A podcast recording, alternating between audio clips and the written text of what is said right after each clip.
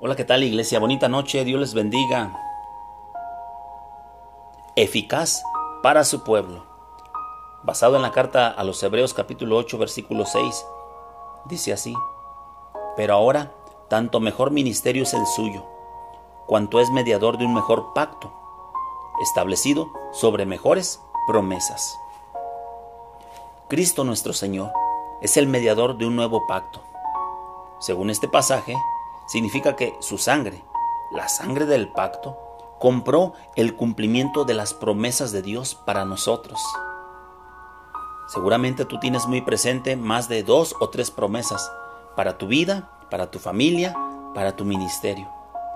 Y este pacto significa que Dios produce nuestra transformación interior por el Espíritu de Cristo. Significa que la sangre del pacto obra toda nuestra transformación por medio de la fe en todo lo que Dios es para nosotros en Cristo. El nuevo pacto es comprado por la sangre de Cristo, aplicado por el Espíritu de Cristo, y nos apropiamos de este nuevo pacto al poner nuestra fe en Jesucristo.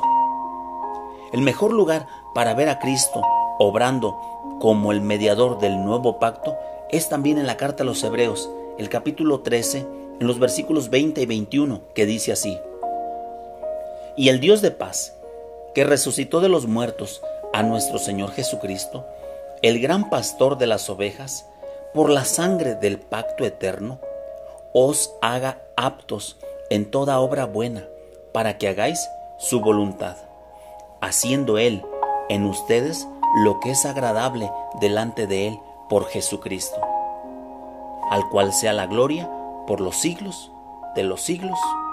Amén. En la frase haciendo Él en ustedes lo que es agradable delante de Él, eso describe lo que sucede cuando Dios viene a escribir en nuestros corazones el nuevo pacto.